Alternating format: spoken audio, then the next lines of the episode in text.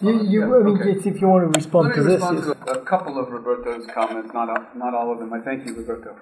Um, why wasn't uranium exploited in Morocco? It's a question that I, that I ask myself, uh, not only uh, uh, in regards to, to Somerem, but I followed this research up at the IAEA by looking at the files on Morocco from the 70s and early 80s when we see a number of uranium prospection missions there, all uh, organized in part by the IAEA, uh, hence the, the documentation in Vienna.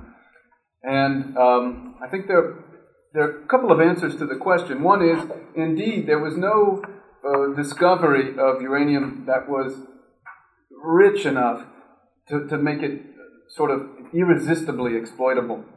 And, and as it is, if we look at the history of, for example, um, the discovery of the deposits in Niger, it took years for those deposits to be proofed, for, for the, the CEA to understand exactly how much uranium they had. I mean, they, they understood pretty quickly, I think, that these stratiform deposits they found there were quite rich.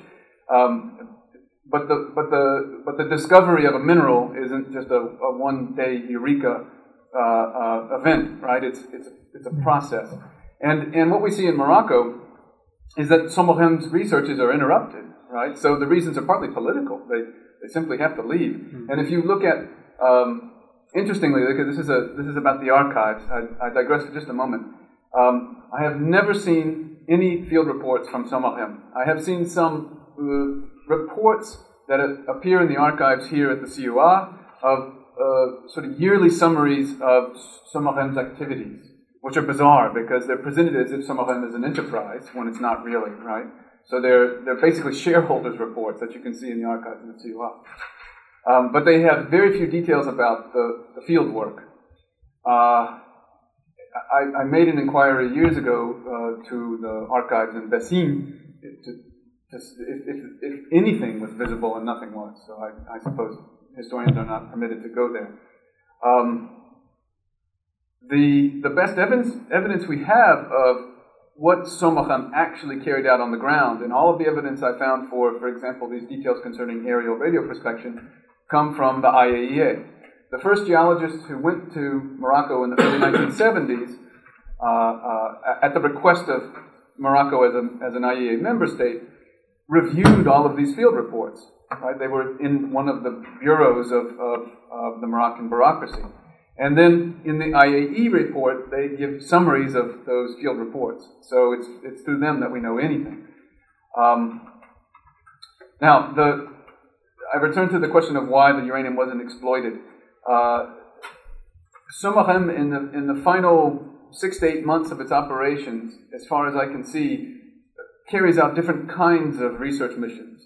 They're not nearly as extensive, but they're, they're done in a hurry. So, like you said, the, the, political context is very important to understand here. It was becoming increasingly clear that the, the, the, the French position in, in, in, Morocco was tenuous.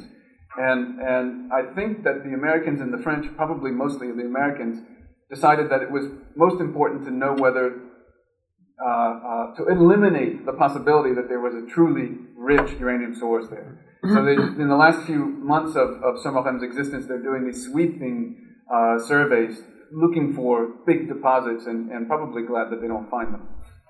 Um, the other thing that, that the archives show about um, uranium in Morocco, the, I should say the, the IAEA archives, is this.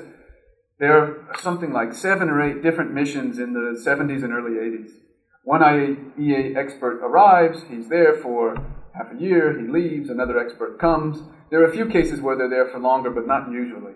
And, and what I see happening, uh, and, and this is not uh, my observation, it's actually an observation that one of these experts makes in the early 1980s, is that uh, a mission will get started, uh, the expert will leave, and the, the, the, next expert will arrive and start anew. Um, but they'll, they'll start from, from, from ground zero, you know, they're not really cumulative. So each expert arrives and they imagine, well, there must be uranium here.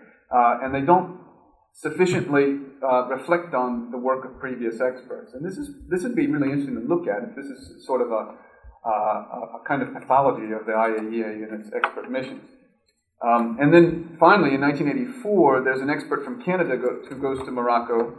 He's doing geochemical uh, uh, prospection techniques, and he just, he says this is this is wrong. We shouldn't we shouldn't we shouldn't uh, uh, lead the Moroccans to believe that they're going to exploit enormous uranium deposits. Uh, they're not. We we've been here many different times. we IAEA experts, and um, if we look at the cumulative effect of this all, we, we can see that uh, there's probably nothing here that's economically exploitable according to the, the market conditions of the early 1980s.